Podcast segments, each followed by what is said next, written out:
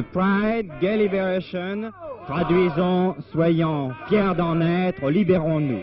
Soyons fiers d'en être homosexuels.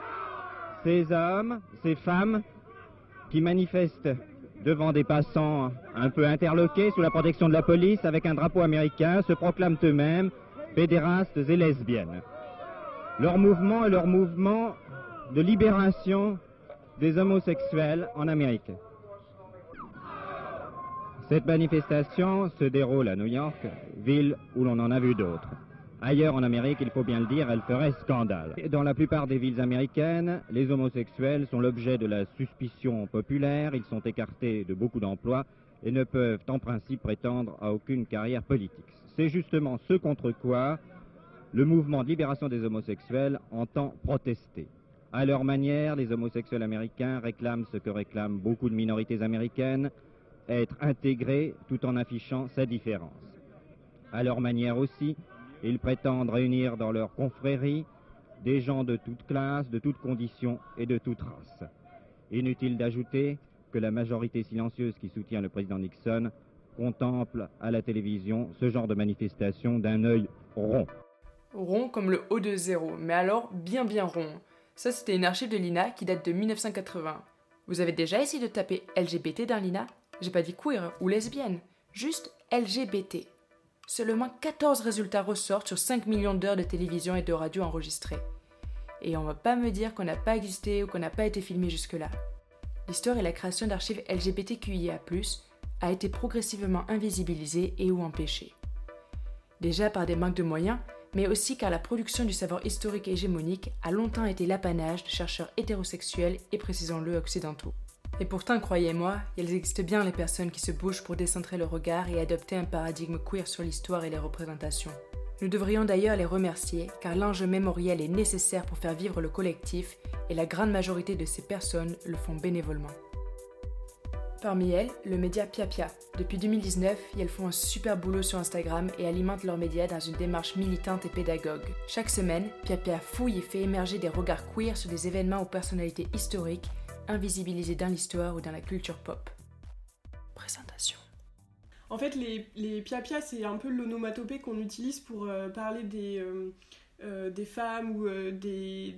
Ouais, un peu un truc dépréciatif de c'est du bavardage, ça, voilà, ça parlote, et en fait, ça dit des choses pas intéressantes ou pas justes, mais en fait, ce ce terme-là, c'est euh, un terme qui est hyper euh, révélateur d'un mépris et qui est un mépris masculin en fait sur une parole euh, qui est féminine qu'on juge inepte, qu'on juge pas intéressante, alors que de notre point de vue, les choses dont on parle, elles sont essentielles, c'est juste elles sont décentrées par mm. rapport à une approche masculine, cis, blanche, mm. occidentale. C'est quoi votre définition du queer?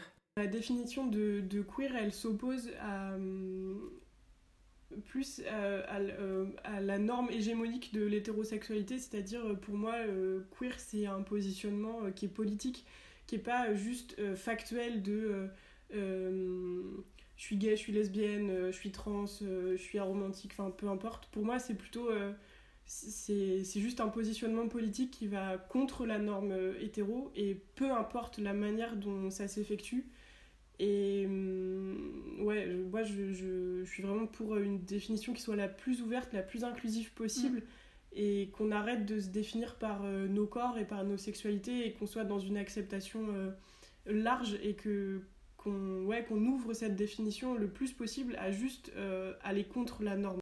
Ouais, puis aussi j'ajouterais que on parle beaucoup de pinkwashing, de queerwashing, du fait que le mot est trop euh, est trop euh, utilisé en fait euh, dans la culture mainstream et tout ça de dire qu'en fait c'est pas pas si grave que le mot en soi soit dénaturé que s'il faut on en trouvera un autre. En fait l'important c'est vraiment le positionnement et ce qu'on en fait qui s'y reconnaît. En fait c'est vraiment pouvoir ouvrir une porte et accueillir toutes les personnes qui d'elles-mêmes ne se reconnaissent pas dans, dans, cette norme dans laquelle on est tous et toutes élevés et, et conditionnés dès la naissance.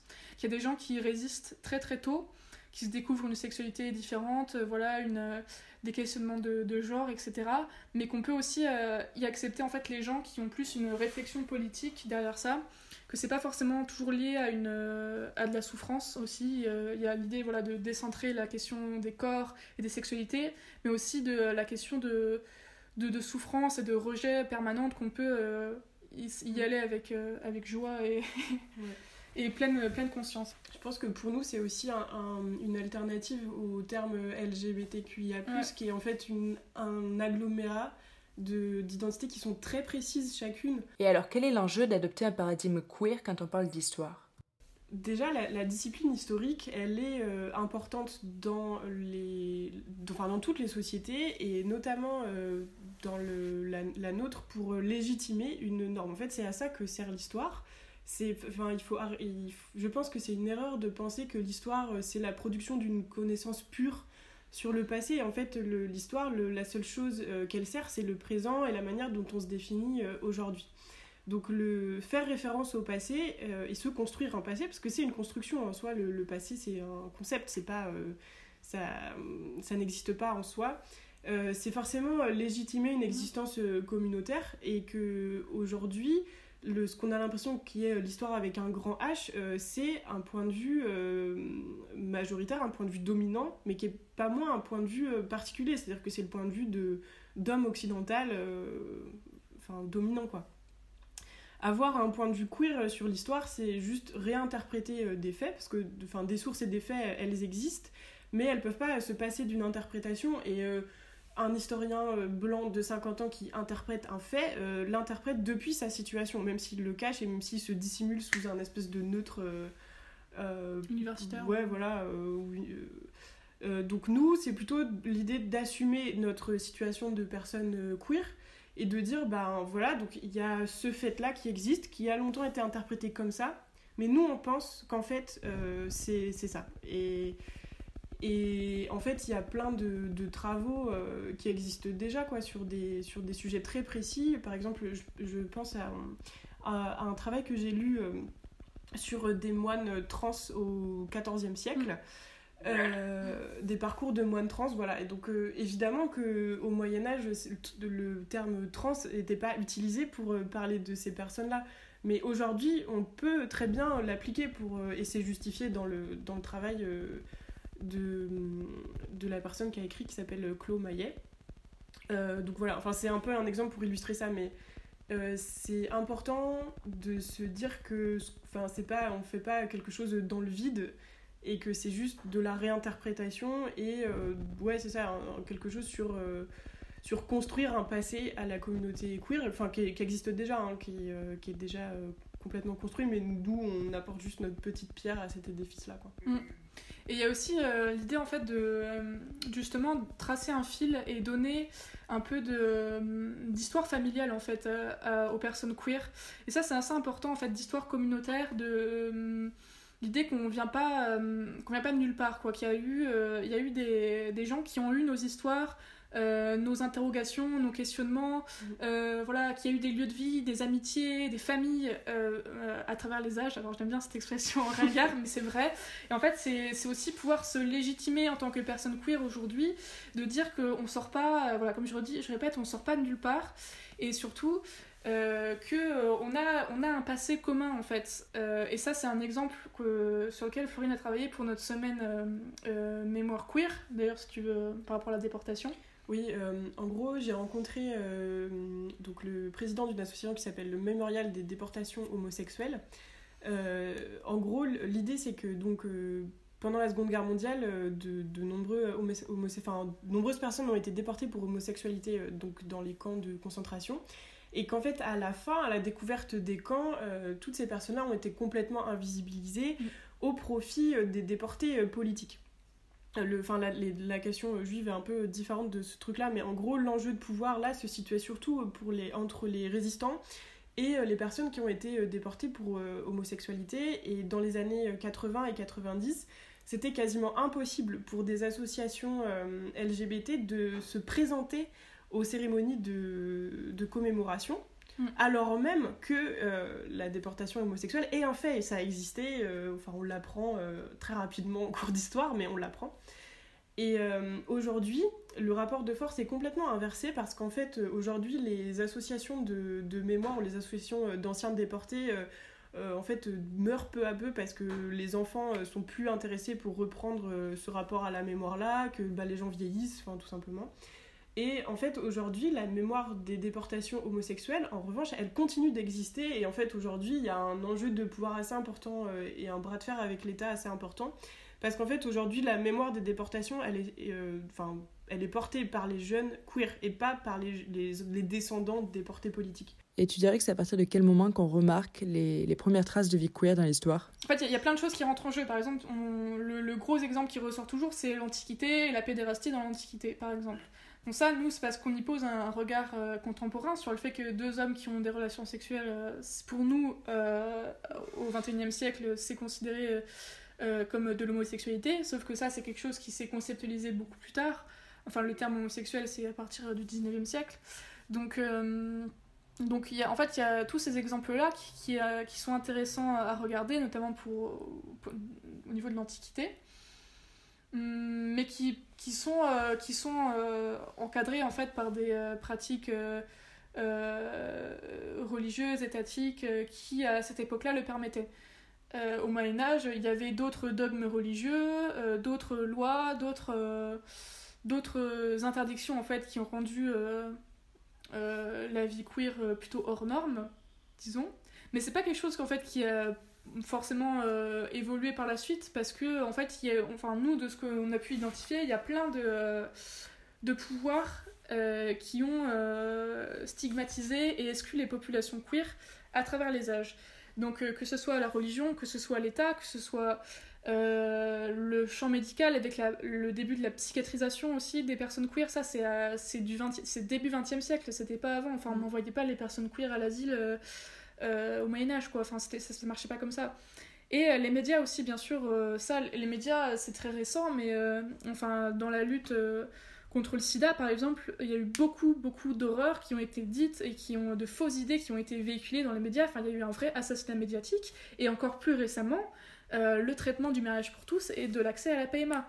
Donc ça, en fait, mm. c'est des, des, espèces de, oui, de pouvoirs qui prennent euh, le contrôle sur, euh, sur nos identités et, et, et, nos, oui, sur, et nos, nos, vies, en fait, mais qui ont été diverses tout, au long, tout au long de l'histoire. Donc, en fait, ce qu'on peut dire, c'est qu'il y a eu des vies queer à peu près tout le temps mais qui ont été plus ou moins euh, voilà, stigmatisés avec euh, des regards différents, avec euh, voilà, des contre-pouvoirs différents. Il n'y a pas de d'âge d'or de la queerness dans l'histoire. En plus, ce serait un peu un point de vue. Enfin, en fait, le... on peut pas dire qu'il y a telle période des queers parce que de toute façon, enfin, c'est porter un regard contemporain sur telle période et ce serait un peu se dire, bon bah voilà, tel siècle, c'était vraiment la période d'or, maintenant euh, tout est décadent. Mais alors, en vrai, pour avoir un peu recherché du côté du Moyen-Âge, par exemple, euh, euh, dans vraiment la, première partie du Moyen-Âge, disons que les, les, les, normes et les lois étaient beaucoup moins strictes qu'à la fin du Moyen-Âge, où il y avait vraiment. Enfin, disons, quand on dit que les, les sodomites étaient brûlés, ça s'est vraiment arrivé après, en fait. Euh, quand on regarde vraiment, quand on plonge nez dans les archives de la police, dans les archives euh, voilà, religieuses de l'époque, des condamnations notamment, on a effectivement des femmes, euh, des femmes condamnées pour relations avec d'autres femmes. Enfin, même la question de lesbianisme et d'homosexualité féminine est vraiment pas du tout conceptualisée à cette époque-là. Ou encore des, des, personnes qui ont été surprises en train de pratiquer la sodomie qui, sont, qui ont été brûlées. Mais en fait, euh, c'est vraiment des cas euh, euh, particuliers et, et, on a plein d'autres registres de personnes qui ont juste pris une amende ou. non, mais, non, mais vraiment, en fait, c'était beaucoup. En fait, il y a aussi la question de qu'est-ce qui est stigmatisé ou non. C'est-à-dire, est-ce que c'est la, relation sexuelle en elle-même qui est stigmatisée ou le fait de vivre à deux en famille? Enfin, voilà, il y a. Enfin, tout a toujours existé, mais disons que c'était pas, c'était pas discriminé de la même manière. Pour euh, compléter aussi, le, par exemple, moi ce qui m'a vraiment euh, fasciné sur, euh, dans certains travaux sur la période du Moyen Âge, au Moyen Âge, le, le genre n'est pas conceptualisé, c'est-à-dire que il n'y a pas de. Enfin, ou plutôt le, le genre n'est pas associé à la biologie, c'est-à-dire qu'il n'y a pas. Enfin c'était beaucoup moins prescriptif qu'aujourd'hui où en gros on a une vulve bon bah on est une femme. En fait c'était pas les enjeux n'étaient pas posés comme ça au Moyen Âge et en gros c'était beaucoup plus facile pour quelqu'un qu'on appellerait femme aujourd'hui ou assigné femme à la naissance de en fait de mener la vie qu'elle voulait par exemple de, de, prendre les armes mais Jeanne d'Arc en fait typiquement. mm, mm la figure de Jeanne d'Arc, euh, aujourd'hui ce serait pas possible qu'une femme décide de prendre les armes et de se battre seule. Au Moyen-Âge, elle l'était. Pourquoi? Parce que, en fait, euh, Jeanne d'Arc a décidé de rentrer dans les codes de la chevalerie, et comme elle a respecté ces codes-là, cette norme-là, les gens ont dit bon, bah d'accord, euh, bah, c'est un homme, du coup, comme elle, mm. elle, se comporte comme un homme, c'est un homme, et pas de débat. Mm. Et ça, c'est assez intéressant de voir euh, comment le concept de genre euh, qui est surutilisé aujourd'hui euh, et pour, enfin pour ouais, normaliser les, les, choses, bon bah voilà, il n'avait pas cours au Moyen Âge et mm. ça permet aussi de relativiser beaucoup la manière dont on pense notre époque en fait, en se disant que voilà, on est à une sorte d'évolution ultime et que puisque c'est ça aujourd'hui, on, a raison et tout. Bon, bah en fait, pas forcément. Et il y a eu des, des, façons multiples de penser ça euh, au cours du temps. Ouais, et je dirais, j'ajouterais en plus que nous, l'histoire de la manière dont on l'apprend à l'école, alors non seulement c'est d'un point de vue cis hétéro, mais en plus euh, eurocentré euh, à mm. l'extrême. C'est-à-dire qu'à part euh, je sais pas, la période égyptienne ou euh, qu'est-ce qu'on peut voir d'autre? En fait, c'est tout. L'Antiquité un peu. Ouais, l'Antiquité, où on voit un peu la Mésopotamie, l'Égypte, etc. Euh, après, on rebascule très vite sur les Grecs, les Romains, le Moyen-Âge, les Gaulois, et puis voilà, la Révolution. Donc, au final, c'est. Non, mais déjà, c'est un point de vue de blanc, en fait. C'est un point de vue eurocentré qu'il faut aussi déconstruire, et qu'il y a des existences de personnes non binaires ou qu'on nous on pourrait appeler transgenres dans plein de, cultures et de sociétés qui ne sont pas européennes et mm. euh, qui sont ancestrales et dont on a euh, zéro connaissance, zéro existence euh, à l'école ou dans les, même dans les enseignements supérieurs. Hein, donc il y a aussi cet enjeu-là en fait de, de décentrer son regard cis-hétéro, mais aussi son regard blanc, hétéro, enfin eurocentré pour le coup, et d'aller voir plus large en fait sur, sur ces questions-là. Yes, je pense aussi que c'est un point très important de, de savoir, enfin d'ailleurs pas que de savoir, de, de devoir d'axer son, son, regard quand on veut parler d'histoire, et, euh, et pas que d'ailleurs, et surtout d'arrêter de penser que la Grèce est le berceau des civilisations, parce que c'était en couverture euh, du manuel d'histoire en, en, seconde. Non, parce que c'est du bullshit, et il faut qu'on arrête avec ces représentations-là.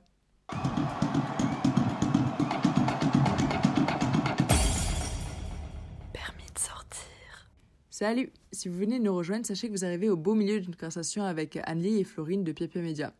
On était en train de parler d'histoire et de queer, et j'allais leur poser la question suivante. Si vous étiez un personnage historique, lequel seriez-vous Alors moi j'aime beaucoup Philippe d'Orléans, donc le frère de Louis XIV, qui est donc une... Euh, donc voilà, le frère de Louis XIV, qui est le, le, voilà, le petit frère, euh, et qui était euh, à qui on connaît de, de nombreux euh, amants à la cour du roi Soleil et qui était totalement out. Enfin je pense qu'on peut dire ça. Mais en tout cas c'est enfin qui était une, une, personnalité gay totalement assumée qui venait à des dîners à des à des fêtes travesties en femme qui a eu plusieurs amants dont certains très connus comme le chevalier de Lorraine Philippe est, est une une espèce de, personne, enfin une grande folle avec le chevalier, euh, le chevalier de Lorraine et, leur relation est hyper, euh, hyper moderne, etc.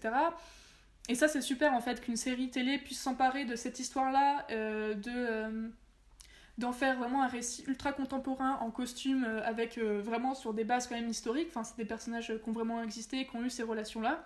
Ça c'est vraiment c'est vraiment hyper intéressant justement pour les questions de visibilité. Que oui, alors certes pas forcément dans les termes et dans les dispositions que qu'en fait la série, mais oui, cette personne-là, euh, ouvertement homosexuelle, dans la plus importante cour historique euh, et euh, dans le plus grand empire, enfin un des plus grands empires de, de cette époque-là, soit ouvertement, voilà, ouvertement gay avec, avec tous ses amants. Donc ça, par exemple, c'est une, une, super figure que moi j'aime beaucoup. Moi, je pense que j'aurais bien aimé vivre dans un... dans, un, dans une peuplade de Amazon, en fait, j'aurais bien aimé être mm. une Amazon parce que euh, donc euh, c'est un symbole qui est, qui est beaucoup euh, repris dans les mouvements de, enfin, lesbiens politiques parce que c'est une société sans hommes, mm. enfin sans hommes cis. Et j'aime bien cette perspective de se dire que ça ouvre aussi des possibilités d'organisation politique qui ne soient pas patriarcales, qui sont matriarcales. Et ça me fait penser qu'il y a des recherches en cours actuellement sur le mode politique du matriarcat. qui en fait sont des structures sociales qui ont existé. Enfin, il me semble que c'est assez prouvé que les, des, des peuples mm. Amazon ont existé, mais plus généralement des sociétés matriarcales et que en fait ces sociétés euh, sont en recul ou sont euh, aujourd'hui hyper minoritaires parce que c'est des modes d'organisation sociale qui sont pas violents, qui ne sont pas organisés autour de la compétition et euh, qui en gros organisent une vie beaucoup plus harmonieuse et beaucoup moins centrée sur le, la, ouais, l'exercice d'une domination et d'une violence. Mmh. Et qu'en fait, ce modèle-là ne peut pas survivre face au patriarcat. Et je trouve que c'est aussi intéressant de, de penser de penser l'existence de ces modes de vie-là et de se dire que aujourd'hui, le monde dans lequel on vit, qui est un monde patriarcal et capitaliste, euh, il naît de cette organisation sociale-là et qu'il est, enfin bref, c'est qu'une possibilité parmi d'autres et que bien sûr que c'est difficile aujourd'hui de survivre dans notre société actuelle, mais parce qu'elle est patriarcale, parce qu'elle est capitaliste et parce que elle n'est que l'exercice d'une domination euh, perpétuelle sur, euh, mm. sur des dominés. Vous voyez, au fur et à mesure que, que l'interview avance, j'ai l'impression qu'il se passe un truc de ouf parce qu'on est en train de parler que d'expériences queer, d'histoire, et euh, c'est des sujets qu'on n'entend pas souvent dans les médias. Après, on n'est pas non plus un grand média, hein, on n'est même pas, même pas petit, mais, euh, j'ai l'impression qu'il se passe un truc, quelque chose de super important. Est-ce que pour autant, vous avez l'impression que vous faites un devoir de mémoire? Oui et non, dans le sens où euh, le, comment dire, le terme devoir de mémoire, il est pour moi hyper associé à, euh, comment dire, au truc institutionnel euh, qu'on doit faire euh, sur la Seconde Guerre mondiale. Et pour moi, le, terme devoir me gêne un peu. parce que, en fait, avoir un devoir de mémoire, ce serait en gros perpétuer une sorte de manière de raconter l'histoire qui serait toujours la même. En fait, en gros, ce serait de dire ok, il y a telle histoire et on doit la transmettre telle qu'elle. Et pour, pour, moi, c'est un peu, ça me gêne un peu. Euh, du coup, je dirais que c'est plutôt euh, une recherche de, de, bah, de, nos propres origines. Et euh, moi, ce qui m'intéresse, c'est de, de, le situer. C'est-à-dire que ce qu'on ce qu'on fait aujourd'hui, depuis notre situation, ça nous sert à nous. mais il, il, faut absolument que dans, dans 2, 5, 10 ans, d'autres gens réinterprètent ce qu'on fait, enfin les, les faits qu'on. Enfin nos sujets en fait. Euh, d'autres points de vue en fait. Je pense que pour moi c'est important de garder cette dynamique de la mémoire et que euh, pour moi il n'y a pas de, enfin il y a jamais de fin à ce devoir de mémoire en fait, que c'est quelque chose de dynamique et qu'en gros il faut euh, raviver plus que plus que se souvenir de, enfin ouais c'est ça, raviver le passé sans arrêt et depuis notre point de vue. Mhm. Et si maintenant on sort de cette question de l'enjeu mémoriel, quels seraient selon vous les prochains défis pour la communauté queer? Moi, je pense qu'en effet, on peut séparer euh, deux types de luttes. C'est à la fois, euh, nous, notre rapport en tant que communauté à la norme dominante. Donc euh, ça, c'est vraiment les luttes qu'on connaît depuis des années, les droits, le droit au mariage, le droit de fonder des familles, en fait. Le, droit d'être reconnu en tant que... d'accéder un peu à cette, à cette norme-là, enfin... Et dans un autre temps, il y a aussi l'idée de se construire en tant que communauté, donc sans le regard des autres les, les 6-7, mais de, de voir euh, quelles sont les violences qu'on exerce entre nous, de quels sont les termes qu'on utilise entre nous. C'est pas forcément l'idée de se mettre d'accord pour euh, transmettre des termes euh, à la communauté 6-7 pour parler de nous. C'est pas, c'est pas ça l'idée en fait. L'idée c'est de pouvoir nous réfléchir sur nos identités, sur comment on se définit, comment on a envie d'évoluer dans cette société dans laquelle on, évolue en fait, puisqu'on peut pas non plus dire voilà on fait sécession, on crée euh, euh, la queer nation, c'est pas possible en fait. Il faut toujours se situer dans, le, dans notre environnement. Mais en fait, c'est vraiment ce débat-là. Et surtout que ces questions-là, ces deux luttes-là, des fois, elles sont très contraires, puisqu'il y a des gens qui veulent justement avoir le droit, euh, par exemple, le mariage, très, très basiquement, euh, donc on va militer pour ce droit-là, puisque les, les 6-7 l'ont, alors pourquoi nous on l'aurait pas? Mais d'un autre côté, il y a aussi une pensée queer qui est de dire, euh, enfin pourquoi on s'intégrerait dans cette norme-là qui est patriarcale, où mm. on inclut euh, l'État dans une relation entre deux personnes, enfin c'est quand même aussi très particulier. Donc voilà, il y, a, ces deux pensées-là qui sont pas forcément toujours en accord, et voir comment on peut, quels sont nos, meilleurs intérêts, quoi. Voilà. Mhm. Et vous alors justement, comment vous interpréteriez la, période actuelle, donc cette crise du Covid, ce confinement, d'un point de vue historique et, donc toujours avec euh, vos lunettes queer? C'est un truc historique ce qu'on vit, mais en fait c'est très compliqué de prendre la mesure euh, de l'époque actuelle. Enfin, de, nous on est vraiment dans un état, je pense, global de sidération, de choc, euh, de voilà le fait de se confiner, d'avoir des morts. c'est compliqué, mais en même temps c'est aussi à remettre en perspective en fait euh, du coup avec ce que Pressado disait que là euh, c'est pourquoi c'est si important et pourquoi euh, tout le monde en parle aussi parce que c'est un, virus qui touche les corps des dominants comme les corps des dominés. Et ça c'est vraiment quelque chose d'assez inédit parce que nous dans l'histoire queer on a quand même une, un, lourd passé, un lourd héritage épidémique, ouais, viral, épidémique, qui est quand même la lutte contre le sida. Et enfin, qui a fait euh, autant de morts. Enfin, je n'ai pas les chiffres en tête, mais quand même, euh, ça a quand même bien dégagé. Et, euh, et le, traitement de, la, de, de l'épidémie bah, au niveau étatique, au niveau médiatique, au niveau médical est quand même totalement différent. Pourquoi? Parce que les cibles.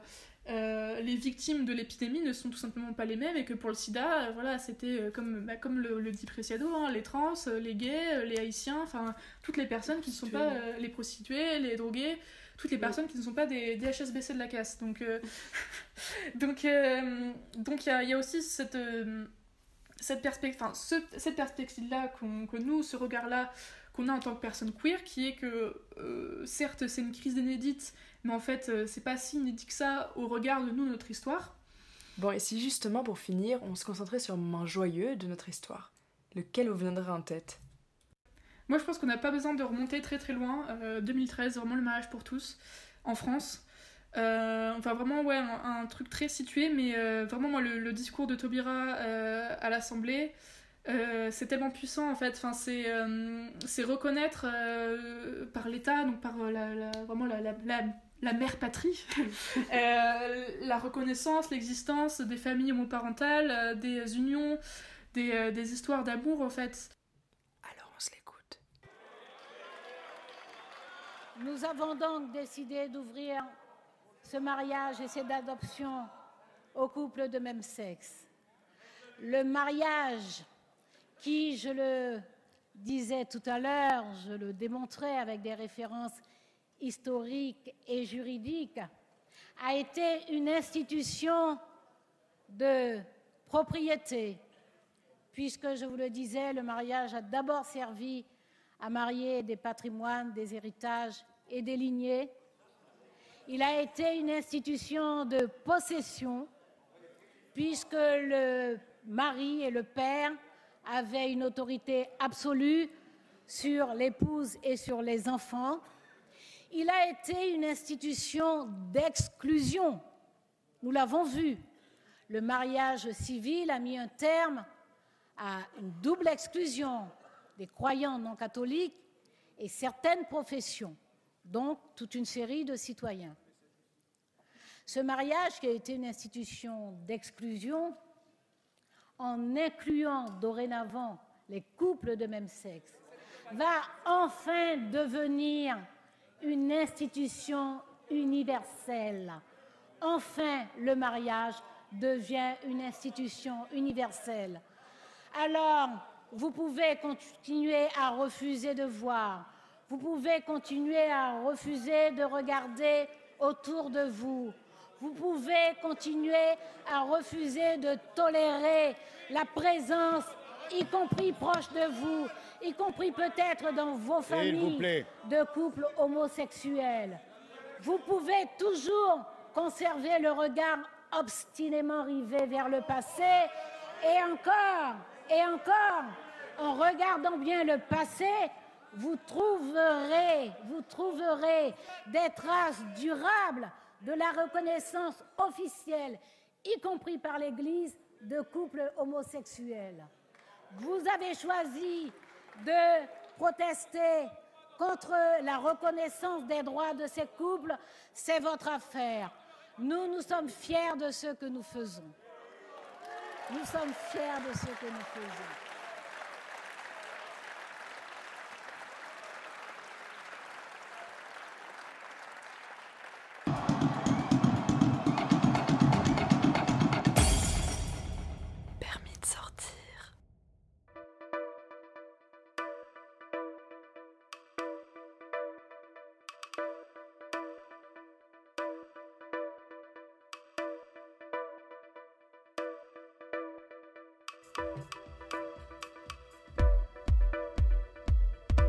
Il est 14h30, bienvenue sur Permis de sortir.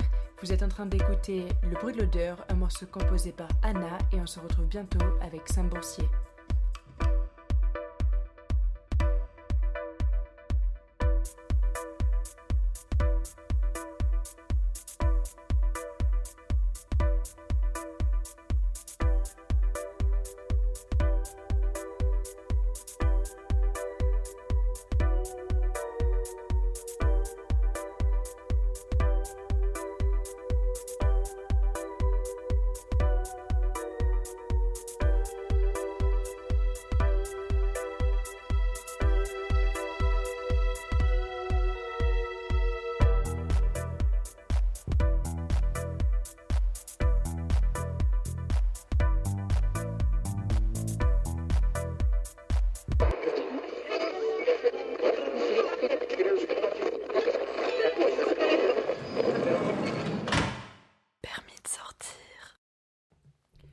Aujourd'hui, il n'y a toujours pas de centre d'archives LGBT autonome en France. Sam Boursier, sociologue, enseignant et militant queer, membre du collectif Archives LGBTQI, se bat depuis 17 ans pour développer une culture de l'archive vivante, orale et anti-létiste. En France, les archives ont été créées par l'administration à des fins de surveillance. C'est la police, la psychiatrie qui en avait le monopole. Lorsque les archives sont aux mains de l'institution, c'est l'illusion d'un commencement, puis l'arrivée d'un commandement. Or, la pratique des archives doit être communautaire et autonome c'est-à-dire gérée et travaillée par les personnes concernées. Ces mesures sont essentielles pour sortir de la violence archivale et des mesures de ping-washing. Sam Boursier. Pourquoi n'y a-t-il toujours pas de centre d'archives communautaire LGBTQIA à Paris? Alors, euh, ce serait une longue histoire. Euh, c'est une histoire qui a commencé en, en 2000. Je dis ça parce que ça fait moi depuis 2003 que je suis dans cette, dans mmh. cette, dans cette affaire. Et c'est vrai que les raisons pour lesquelles, alors, est-ce que Paris intéresse tout le monde? Je vais essayer plutôt de répondre pourquoi ce qui se passe à Paris reflète sans doute des choses qui se passent en France, en fait, qui sont mm. relatives un peu à, on va dire, l'esprit français, la francité, euh, voilà, universaliste, anticommunautaire. Euh, il y a des, je dis ça aussi parce que euh, nous on travaille, enfin, moi je fais partie donc d'un collectif archive qui LGBTQI+, qui s'est reconstitué, euh, qui s'est constitué euh, après la sortie du film 120 battements donc euh, sur Act Up. Mm-hmm. En gros, c'est reparti un peu d'Act Up où il y avait d'ailleurs des personnes qui avaient une sensibilité sur les archives, notamment les archives d'Act Up. ça, voilà, ça réunit pas mal de monde. C'est un collectif qui existe et qui peine justement depuis bah, maintenant, ça va faire trois ans. Mm. Euh, pour qu'il y ait euh, donc un centre d'archives. C'est vrai qu'un centre d'archives, euh, il y en a quand même pas mal depuis les années 80. c'est vrai aux États-Unis, mais c'est vrai aussi en Europe, à Amsterdam, à, Berlin, il y a des initiatives en Italie, etc. C'est que et là, je, fais un peu de recherche en ce moment là-dessus, même dans les années 30, hein, les premières archives féministes qui vont faire des archives, des archives pardon, du, mm-hmm du mouvement des droits des suffragettes, etc. Tout de suite, elles ont, quand elles font, elles font un centre d'archives, c'est ça les archives minoritaires, elles font pas un centre d'archives pour euh, dire à des historiens, euh, vous viendrez euh, écrire voilà ce qui s'est passé, sortir la vérité. Ou... Elles font pas des archives. les archives minoritaires ne sont pas des archives réservées. C'est des archives en général qui veulent être ouvertes à tout le monde, qui n'ont pas une vocation uniquement académique, mhm. qui servent aussi, qui ne sont pas tellement tournées vers le passé, je sais que ça paraît paradoxal, mais qui veulent utiliser les archives pour transformer le présent. Donc mhm. c'est une relation au passé, c'est une relation à la mémoire, hein. il y a tout aussi, bon, il y a beaucoup de gens d'ailleurs, chez LGBT et féministes qui vont avoir un mouvement vers les archives en disant voilà notre passé, euh, et d'ailleurs établir une certaine continuité, un peu euh, de reconnaissance, de continuité qui fait qu'on appauvrit en général l'histoire quand on fait ça. D'ailleurs Foucault a fait une critique de cette histoire-là euh, très très forte, hein, ce qu'il appelle l'histoire des historiens, etc. Puis après on peut faire d'autres archives plus politiques, plus sociaux, et en général c'est ceux-là qui sont, ben, qui sont, qui sont empêchés. Mm-hmm. Donc quand on a commencé à Paris, c'était le maire socialiste gay qui avait fait un communiqué Ricky, le plus petit, petit, petit qu'on puisse faire sur M6, qu'il savait qu'en tant que candidat on allait lui dire. Et euh, c'est pas lui qui a viandé le projet, c'est en fait le gay de l'époque. Moi, d'ailleurs, m'avait contacté, donc des gens comme le Pitou, etc., pour faire un projet. Pour aller vite, il disait Je raconte ça parce que maintenant ça a changé. Ils disaient voilà, on va faire, pour des raisons historiques, on va s'occuper de l'homosexualité masculine. En fait, ça n'est pas debout. Donc on a fait des petits collectifs assez méchants qui ont réussi un petit peu à dire bah non, ça ne peut pas se passer comme ça. Et c'est intéressant de voir, c'est toujours une mairie socialiste, en fait, qui, je, persiste à Lille, je pense que c'est la même chose à Lille, les socialistes sont fondamentalement anticommunautaires. Ce qui a changé, c'est pas qu'ils sont plus anticommunautaires, c'est que maintenant ils font euh, du pinkwashing, que c'est eux D'ailleurs, Hidalgo le dit en permanence, elle l'a redit pendant la campagne des municipales, où on l'a de nouveau interpellé sur euh, pourquoi du comment la création de ce, champ, ce mhm. centre. Elle dit euh, oui, on va vous produire de la visibilité. Donc, ben non, nous, on n'est pas des gens, mhm. voilà, on n'est pas des, des passages pitons qu'on colorie, etc. Et la deuxième chose, c'est que ce coup-ci, donc la mairie voulait nous contrôler, voulait aussi mettre des associations très réformistes qui y sont inquiètes, parce qu'il y a quand même une grande dimension clientéliste là-dedans, euh, et leur demander de faire en gros un truc qui coûte pas cher et qu'elles puissent contrôler. C'est comme ça le problème qu'on a avec la mairie de Paris, que ce soit avec Hidalgo, qui est d'ailleurs la dauphine de, de, de la c'est qu'ils veulent, ils veulent contrôler les LGBT. Ils veulent pas contrôler, je sais pas, le mm. mémorial de la Shoah, le, il y a aussi euh, le, centre des cultures de mémoire arménienne. Non, nous, nous, ils veulent nous contrôler. Parce qu'il y a des enjeux, un vote gay, enfin, des choses comme ça. La surprise du chef qu'on a eu aussi euh, en recommençant avec la mairie de Paris, après j'arrête avec le de Paris, parce que c'est très important, c'est qu'on a eu affaire et mailles à partir avec des archives nationales. Et c'est ça qui est le problème. C'est-à-dire que les centres d'archives LGBT partout, ils sont euh, communautaires et ils créent leur propre lieu. Hmm. Et vous voyez donc la, la multiplication des podcasts aujourd'hui sur les questions féministes, les questions queer, décoloniales. Est-ce qu'on peut dire que c'est de l'archive?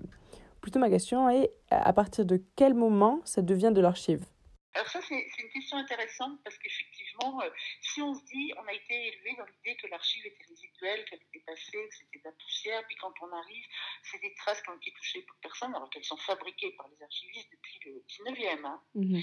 Euh, et puis on se dit, ah là, l'historien vient, c'est Michelet, là, qui, qui, est dans la poussière et qui écrit le récit national. Et les, les trucs vieux, on se dit, ouais, c'est des archives. Même nous, on a fait un podcast. Euh, mhm ceux qui ont des luttes, et on interviewe des gens qui ont une certaine, on va dire, qui sont pas vraiment très très connus, mais qui ont une certaine antériorité dans le mouvement, tout ça, les gens voient, disent, ah oui, ça c'est de l'archive. Quand il y a un podcast, moi aussi des fois j'ai cette sensation, un podcast sur les nuits queer, un podcast très actuel, mhm. on fait aussi tout un travail sur euh, les travailleuses du sexe, les gens se disent, ah oui, mais ça c'est de la radio, ou ça c'est un mhm. podcast. Mhm. Alors que nous, on se sert du podcast pour diffuser très rapidement l'archive. Si tu as une vision de l'archive, la chaîne de la production de l'archive traditionnelle, évidemment, tu vas avoir tendance à vénérer ou à célébrer, je veux dire qu'elles n'en sont pas par ailleurs, hein, mhm. et des archives anciennes, poussiéreuses, c'est la poussière, c'est la culture, voilà, oui, de la poussière. Mais en fait, à un moment donné, la remise en circulation de l'archive, elle va être tardive aussi. Mais ce qui fait coïncider le moment de production de l'archive et sa remise en circulation, c'est la boucle de l'archive, la dissémination. Elle est, enfin, c'est un circuit très très court. Mm. C'est vrai qu'on a une espèce comme ça de, on se dit, ah ben alors c'est plus d'archive. Mais sauf que ça, ce que ça veut bien dire, c'est que l'archive, elle est produite. L'archive est toujours produite. Mm. Et qu'elle est, oui, qu'elle est fondamentalement performative. Voilà, qu'elle n'est pas la vérité nulle, quoi. Elle n'est jamais nulle, l'archive. Mm-hmm. Et d'ailleurs, ce qui est super avec les podcasts, c'est qu'on est justement loin de toute cette poussière parce que tout le monde en fait a accès à, l'archive, à la production et à la réception, et sans que l'institution intervienne. Et ça, c'est génial. C'est un mouvement que les archives nationales ne pourront pas contenir. Hein. C'est-à-dire que depuis les années 70, puisque c'est parallèle aux mouvements sociaux, euh, euh, à la politique des identités aussi minoritaires, etc. Il y a un mouvement continu de, des archives qu'on vient prendre chez toi quand même à un moment donné, ou qu'on donne. Et au moment où tu les donnes, par exemple, à une grande institution, là, ça devient ah là là, il faut mettre les gants blancs, l'hydrométrie, la température. Il y a toute une technique qui surgit pour te dire attention, tu ne peux pas t'en occuper. Tu ne peux rien en faire. Toi. Alors qu'en fait, le secret de l'archive, c'est que tout le monde peut faire plein de choses avec les archives. Les archives, c'est comme le sexe. Hein. Les gens trouvent toujours un moyen d'en faire, en fait. Et ils en font toujours. On prend tous les supports. Euh, on ne valorise pas que justement les cris les journaux mm. intimes, ou j'en sais rien. Euh, on voulait les objets, on voulait les jeux sexuels, on voulait les films porno, on voulait... Et on nous a dit ça c'est pas possible. Ah bon, pourquoi? Ah ben parce qu'en France, les documents vont aux archives nationales, les objets vont dans les musées, les livres vont dans les bibliothèques, les archives visuelles, donc ça c'est plus récent, vont à l'INATEC. Alors elle dit non, on ne veut pas d'une séparation par support, ça n'a pas de sens. Mais vous, Sam, plus personnellement, pourquoi vous archivez? Euh, moi, l'archive qui m'intéresse, euh, je n'aime pas l'archive euh, morbide. Enfin, j'ai pas de fascination pour les vieux papiers ou, les trucs. Je crois que j'ai une, vision de l'archive. Moi, je garde des trucs parce que je me dis on va être effacé, par mhm. exemple. Donc, c'est plus un truc défensif. mais après, ce qui m'intéresse, ce qui m'excite, c'est avec l'archive qui n'existe pas encore, en fait. Mhm. Donc, je pense que c'est parce que j'ai une utilisation un peu. C'est un outil pour moi. Mhm. Mais bon, voilà, maintenant, puisque nous-mêmes sommes en train de créer l'archive, du coup. J'en profite pour vous demander quel moment de votre lutte était le plus joyeux? Dirais que euh, c'est plutôt l'époque où on a commencé, pas parce qu'on commençait quand on était jeune, blablabla, mais c'est parce que quand on a commencé à faire le truc queer, hein, donc je dis on parce que c'était quand même pas mal avec euh, le zoo, etc., on était dans une période euh, facile, hein. enfin pas facile parce que personne comprenait ce qu'on racontait, enfin voilà, mais tout marchait, c'est-à-dire tout ce qu'on disait sur le genre, on vivait en plus.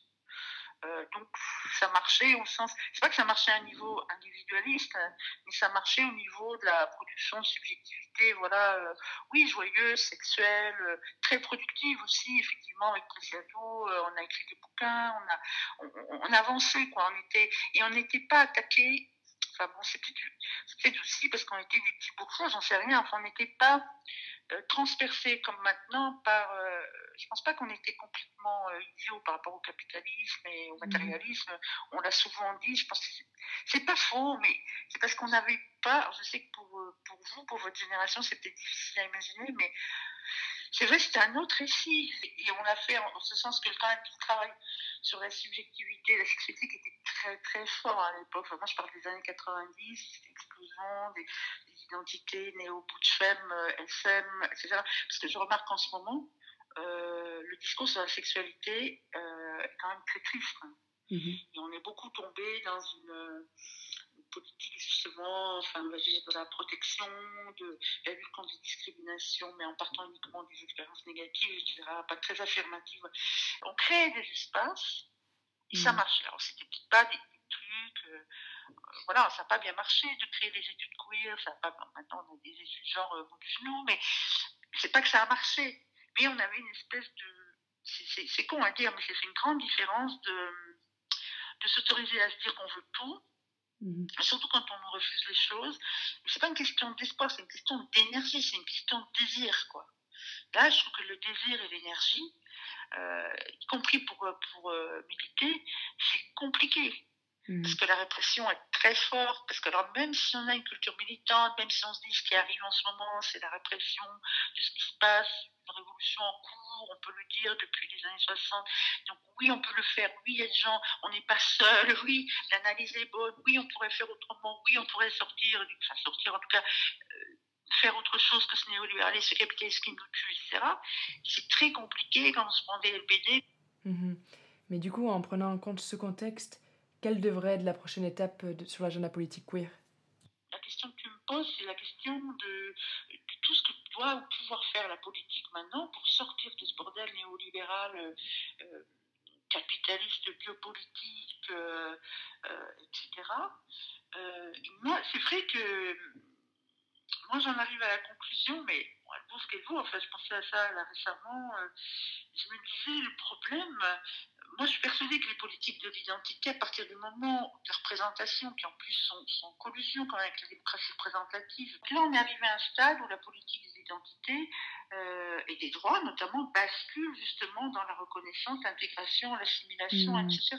Après, je pense que ça, on le sait qu'il faut qu'on sorte de là. Il faut arrêter les politiques de la visibilité parce que c'est plus nous qui les faisons. Et que les LGBT qui les font, ils les font justement à la manière néolibérale, etc. etc. Donc il faut trouver autre chose. Je pense que euh, on prêche des convaincus. Hmm. C'est-à-dire que nous, ce qu'on arrive à faire euh, au niveau de la subjectivité, euh, que la gauche, la gauche-gauche n'arrivait pas à faire en intégrant la sexualité, le féminisme, la race, la classe, la classie, enfin quoique, puisqu'ils n'arrivaient pas à articuler avec les autres trucs,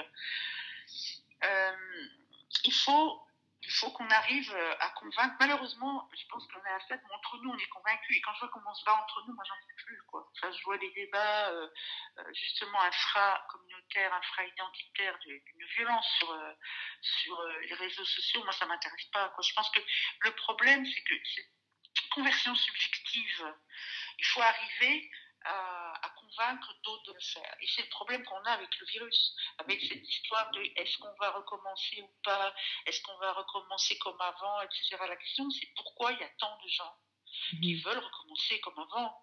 Pourquoi il y a tant de gens euh, qui veulent retourner à la normale? Alors les vont dire, oui, c'est pas normal, oui, oui, mais euh, pourquoi il y a des gens qui s'identifient à fond avec leur travail, y compris quand ils n'auront pas de travail? Et hmm. ça, nous, c'est un côté même quasi, euh, je sais pas, c'est embêtant parce que c'est comme s'il fallait aller euh, prêcher un peu voilà, les, les non convaincus. Mais je pense que le travail politique, notre travail politique, notre agenda est beaucoup plus grand qu'avant, enfin beaucoup plus grand, pas plus grand, mais enfin il prend, il prend en charge, il essaye de prendre en charge les questions de de, justice euh, euh, sociale ou de redistribution économique, euh, etc. Et là, on voit bien, par exemple, avec, la, avec le, le virus, je ne vais pas dire le Covid, avec le virus, quoi. Enfin, on mm. voit bien par exemple, la force communautaire, elle est là. Il y a eu toute une organisation, notamment sur Paris, pour fournir, enfin, pour, pour qu'il y ait à bouffer pour les TDS, par exemple. Mm-hmm. Donc, en fait, on sait faire. Et personne ne reconnaît le fait qu'on sait faire, c'est un peu comme les archives. Et après, je sais pas, mais il faut convaincre plus de gens. J'en peux plus d'analyse. On a assez d'analyse. La difficulté qu'on a, c'est comment faire. Mhm. Et après, la difficulté, c'est comment faire. Donc, convaincre les gens d'avoir une subjectivité différente. Enfin, comment dire, autonome.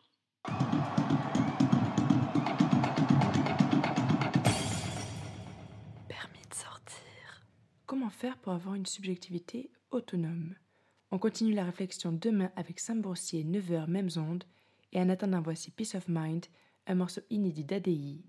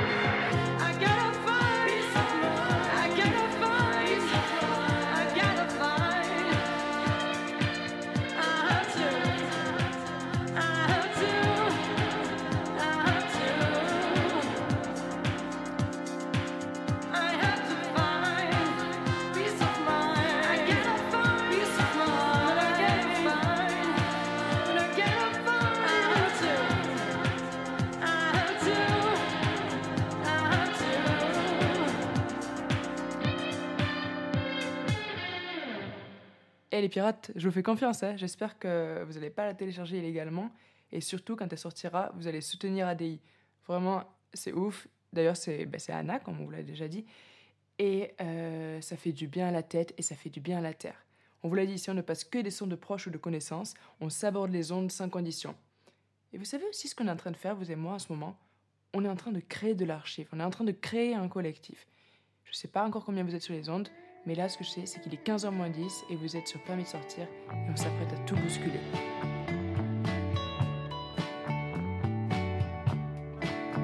miles behind, looking ahead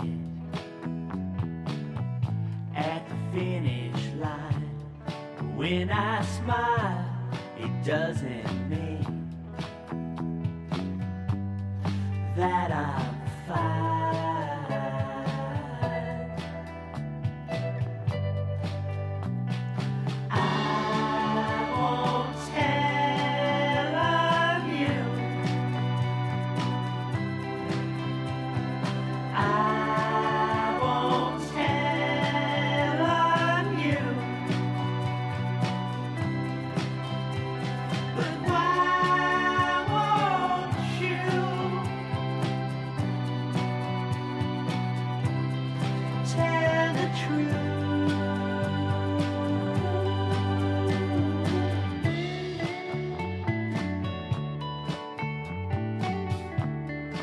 Broken back eager to fight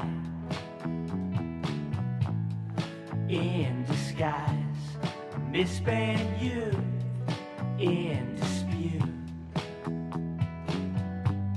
It's coming true.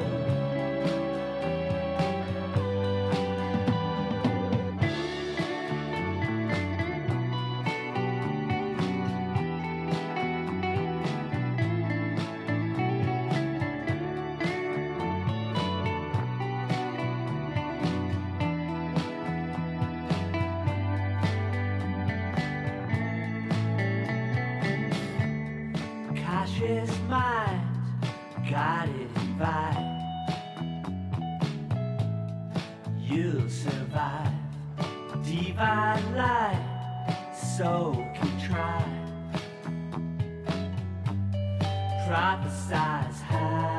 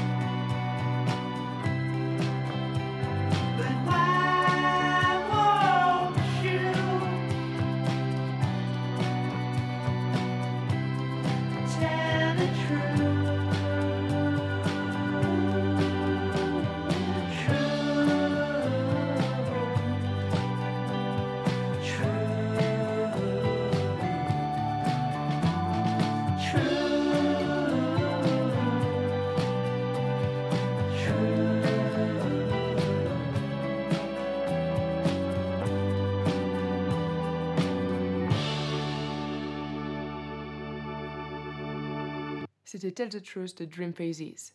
Avouez, vous y croyez presque là dans les années 70, à écouter votre radio pirate préférée, permis de sortir évidemment.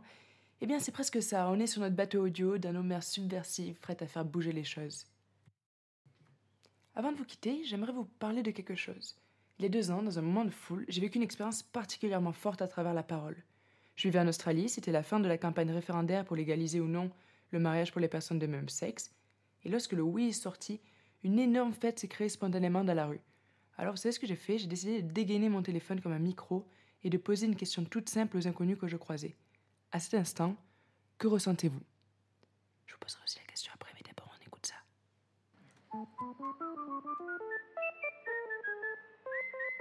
Canberra, the 15th of November, publication of the same sex marriage survey results. How do you guys feel today, like right now? I feel fantastic. I feel full of love.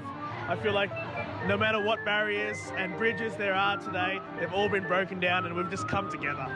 Very happy, of course. We're feeling elated, we're feeling excited, we're so happy to have had this vote come in. We're dancing, everyone here is having a great time. Go Australia, woo! I feel great. I'm very new to this as a person, so it's, it's great to see people are ecstatic. Um, at the moment, I'm trying to process what it means to me and myself, but I've got a great guy that I'm with. Doesn't mean we're going to get married anytime soon, but I'm glad people feel fantastic. Fucking so happy, extremely happy. It's amazing. Fun and happy and excited. Good. I had conflicting emotions, but right now I'm making space to celebrate. I feel like it's about fucking time. I'm just elated. Australia can do something right. I feel relieved and like it's really special for us. We're together, and I feel like we feel a lot more about today than some of our single friends.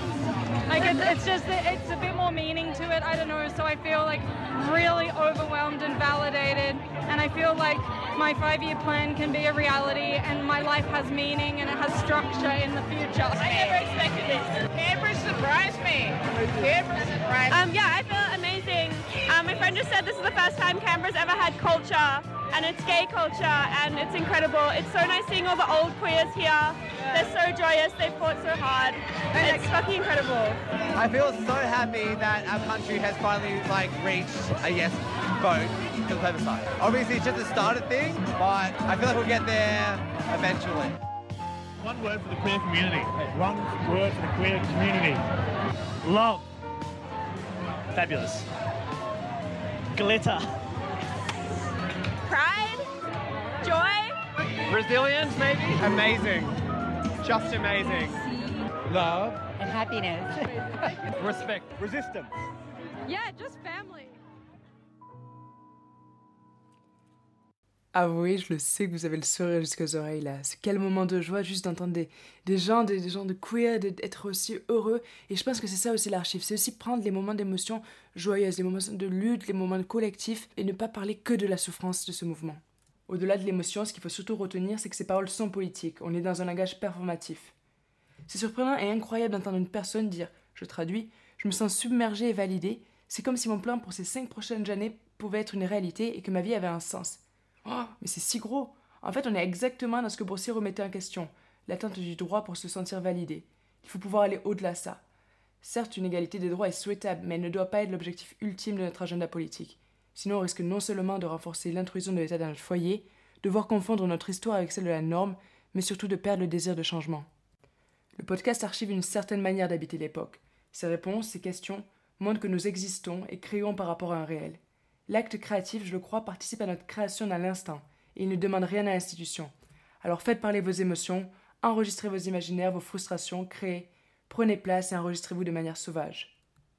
Si cette discussion vous intéresse, on peut la continuer ce soir lors de la panne de courant. Je parlerai aussi davantage de notre collectif Lésir, mais pour ça, il faut attendre l'heure de la Java. À toutes, c'était Roman Fuentes pour Permis de sortir.